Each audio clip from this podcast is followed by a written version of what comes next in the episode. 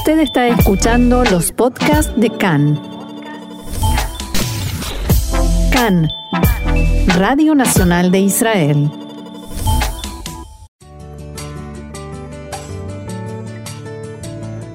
Bienvenidos, acompáñennos a recorrer la actualidad más allá de las noticias. Bien, seguimos adelante aquí en CAN en español, en nuestro apartado de entrevistas, y hoy tenemos el gusto y el honor de contar con nosotros con el doctor Pablo Boxenboim, que es director del Servicio de Anestesia y Dolor del Hospital Barzilai en Ashkelon. Shalom, doctor Pablo, ¿cómo estás? Muy bien, muy bien. Bueno, muchas gracias.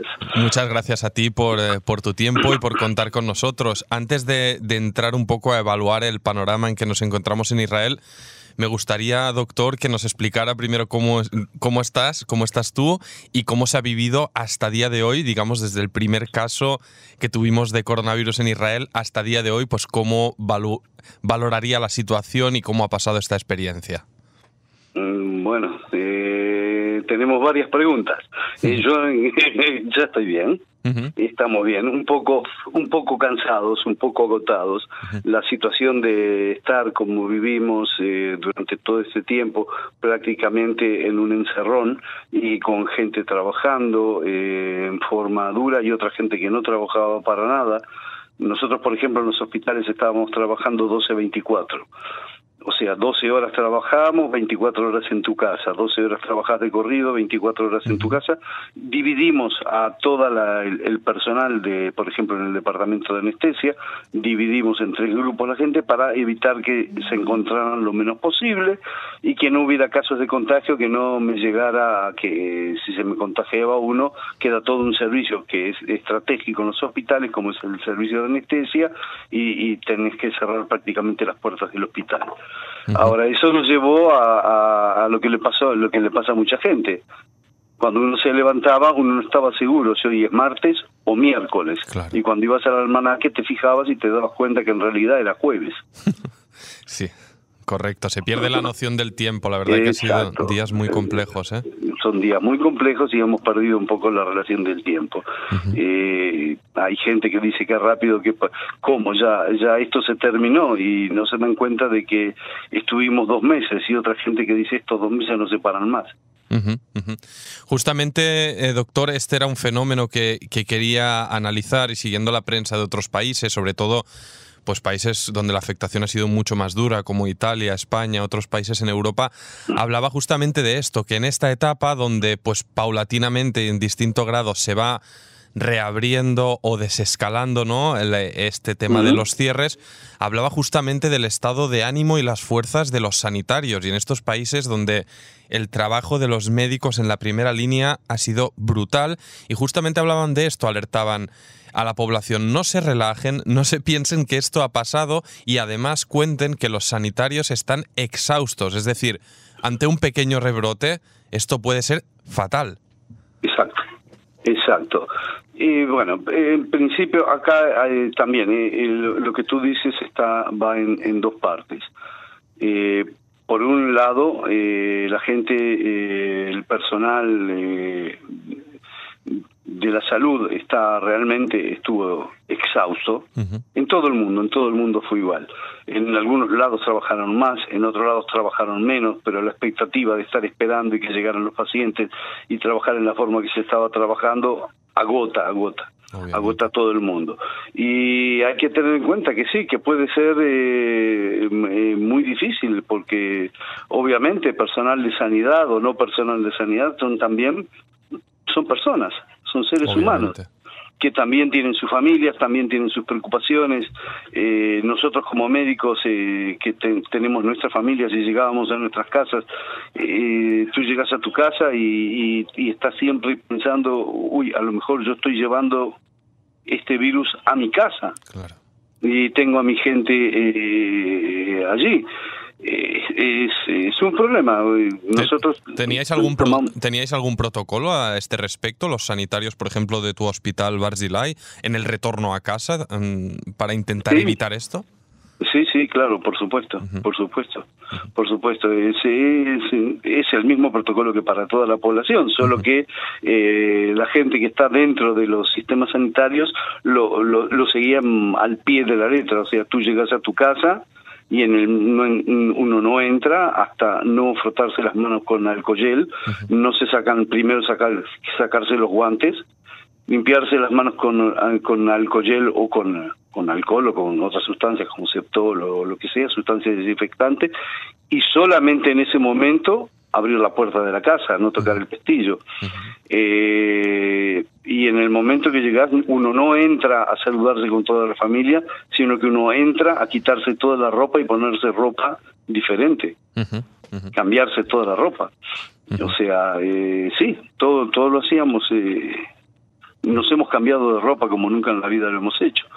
Bueno, y, es obviamente es un panorama delicado y hay que cuidar sobre todo de los seres queridos, ¿no? De, la familia. Exacto. Y, y, doctor, bueno, la nueva situación aquí en lo que respecta a Israel, digamos que ya la semana pasada pues empezó a reabrirse con este retorno gradual ah, de algunos alumnos a, a las escuelas. Eh, también el, el Leat Leat, ¿no? Despacito vemos cómo vuelven a los Ganim en las calles aquí en Tel Aviv se siente prácticamente pues una, una vida prácticamente normal. Para que esto ocurriera vimos constantemente las tensiones pues entre Ministerio de Sanidad y Ministerio de Finanzas, que es la tensión global, ¿no? Este equilibrio entre mantener la sanidad y mantener la economía a flote, porque sabemos que las consecuencias están siendo muy duras. Entonces, me gustaría, doctor, que nos evaluara esta situación ante esta reapertura, ante esta situación casi de vida normal en las calles de Tel Aviv, no sé cómo son otras ciudades.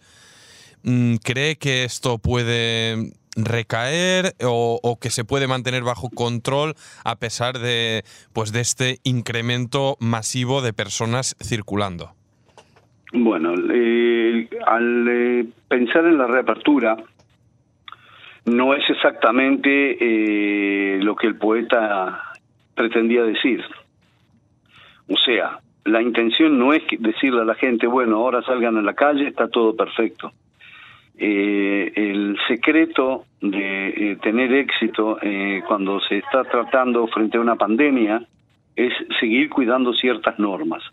Las normas que hay que seguir cuidando son sencillas, son un poco cansadoras porque ya estamos cansados de estarlo haciendo, pero hay que seguirlas todavía.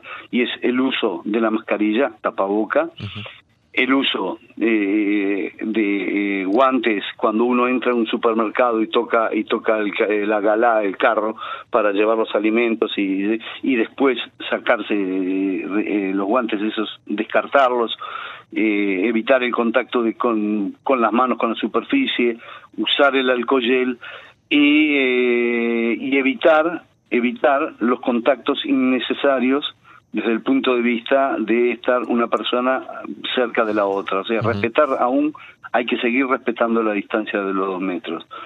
Porque, eh, ¿por qué es esto? Bueno, es muy sencillo. Eh, mm, esto no se terminó todavía. ¿Ok? Obviamente. Esto, eh, y no sabemos exactamente cuándo se va a terminar. La medicina es una ciencia eh, estadística todos los datos que nosotros tenemos los tenemos cuando miramos retrospectivamente, nos sentamos, hacemos números y vemos lo que pasó para atrás. eh, este nuevo tipo de coronavirus, el COVID-19, es un virus nuevo, es un virus que es un coronavirus que ha cambiado de los coronavirus que nosotros conocíamos. Por lo tanto, nosotros todavía no tenemos en nuestras manos los números para poder decir exactamente qué es lo que va a pasar. No podemos saber si no va a haber un repique ahora dentro de un mes que la gente salga, no podemos saber si eh, eh, ahora en este verano también puede haber otra subida de enfermedades, en el número de enfermedades, eh, y no sabemos todavía lo que puede llegar a pasar en invierno. Todo esto va a depender por supuesto, del comportamiento de la gente, que vuelvo a repetirlo, en los casos de epidemias, es lo más importante de todo. Lo más importante, aunque parezca mentira, eso es lo más importante. O sea que no hay que eh, desmerecer estas tres cosas que son simples de hacer, pero que cuestan trabajo, porque nos cambian costumbres de, nuestro diario vivir. Obviamente. Eso por un lado. Eh, y por otro lado, lo que lo va a poder terminar es como lo que ha terminado otras grandes epidemias, y es la aparición de una vacuna. Ahí quería llegar yo. Y, y, sí, hasta, hasta que lleguemos a eso, pero es, es hay varios países, varios lugares del mundo, incluyéndonos a, nosotros aquí en Israel, que están bastante eh, adelantados eh, en distintas formas de vacunas. Y se va a llegar, se va a llegar, pero no es un proceso que uno diga, eh, ah, sí, ya lo tengo, lo encontré, la semana que viene tengo la vacuna. Claro.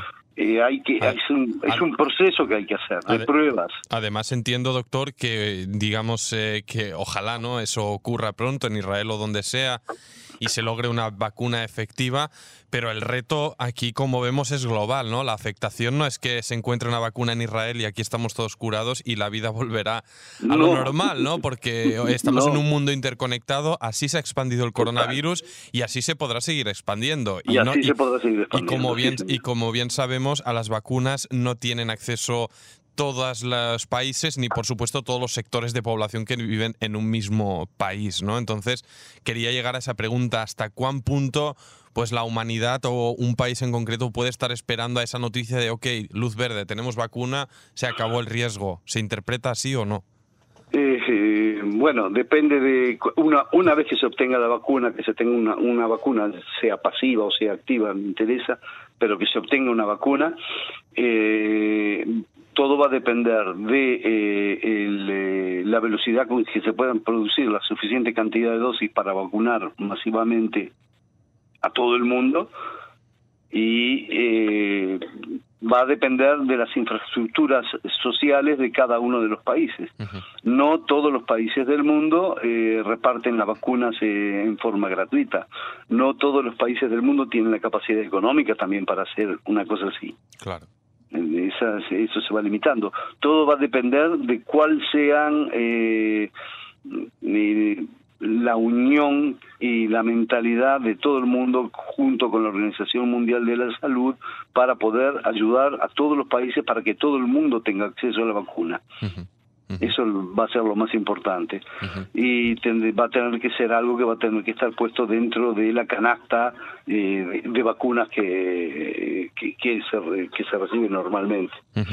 Y mientras, y, mientras esto no se aclare, doctor, y un poco para cerrar en nuestra charla, pues eh, mientras tanto, paciencia y resiliencia, entiendo yo, por parte de la población y en lo que nos toca aquí en, Israel, ¿no? Porque No, es, no pensar que sale el sol, hace calor, esto desaparece, las playas eh, llenas, o sea, hay que mm, apelar ¿no? a esa responsabilidad que ustedes, doctores y autoridades, pues llevan desde el primer día y hoy le escuchamos pues apelando de nuevo a que hay que, hay que mantenerlo, ¿no? Hay una cosa que es clara. Los números en el mundo con respecto a Israel son muy claros. Si nosotros nos fijamos, por ejemplo, en el mundo entero, hasta el día de hoy, tenemos una cantidad de contagios que es de 4.103.537. ¿ok? La cantidad de decesos en el mundo sobre la cantidad de enfermos que hay, total, el número total es de 6.8% de las enfermas, de los enfermos estos que se han contagiado han fallecido. Y se han curado un 35.1% hasta ahora. Ahora, si nos fijamos en Israel sobre la cantidad de enfermos que nosotros tuvimos, que han sido 16.454, ¿ok? nosotros hemos tenido una cantidad de decesos que es nada más que el 1.5%. ¿Ok? Es casi la, la, la, sexta parte de lo que de lo que ha habido en el mundo entero de, en, en, relación en proporción ¿ok? y la cantidad de curados nuestra es del 69.1% comparado con el 35.1% en el mundo entero. Estos números que se obtuvieron acá en Israel no es porque acá haya un tratamiento que es distinto, todos tenemos lo mismo, te podés imaginar, no existe un tratamiento diferente, no hemos encontrado algo todavía que cure más rápido a los pacientes, simplemente está adaptado a lo que se ha hecho aquí, al hecho de que hicimos un encierro que fue bastante rápido, obvio. Se tenía un poco la experiencia de lo que estaba pasando en otros países del mundo. Al, al, hacer la separación social de la gente, la distancia de los dos metros, el uso de, de las mascarillas, e, esas simples medidas eh, son las que nos separan del virus. No hay otra cosa todavía. O sea que, vuelvo a insistir, si nosotros estamos frente a una pandemia, epidemia, pandemia, y nosotros queremos alejarnos de un virus, es, es, es, bien sencillo, explicado con otras palabras para que la gente lo pueda entender mejor. Si yo quiero que no me peguen un golpe de puño en el ojo, no tengo que estar en el lugar central donde se están agarrando a golpe de puño, ¿no es cierto? Lo que uno hace es alejarse de ese centro. Exactamente. Y tengo que aprender también, yo como, saber cuáles son los lugares donde la gente se suele agarrar a golpe de puño, para no acercarme a esos lugares. Correcto, Así como lo hacemos en la vida, lo tenemos que hacer exactamente igual. Este es un virus que es problemático, que tiene un índice de mortalidad que no es bajo, que provoca una enfermedad y que te deja paralizadas sociedades enteras. Para evitar eso tenemos que evitar el contacto con él por ahora, hasta que encontremos otra solución. Buenísimo, pues eh, doctor Pablo Boxenboim, director del Servicio de Anestesia y Dolor del Hospital Barzilai aquí en Ashkelon, Israel. Muchísimas gracias por tu tiempo y estaremos en contacto en el futuro. Esperemos que todo vaya mejorando. Te agradezco de nuevo y un fuerte abrazo. Muchísimas gracias a ustedes y gracias por permitirme participar. Chao, chao. y, nosotros seguimos aquí adelante en CAN en español.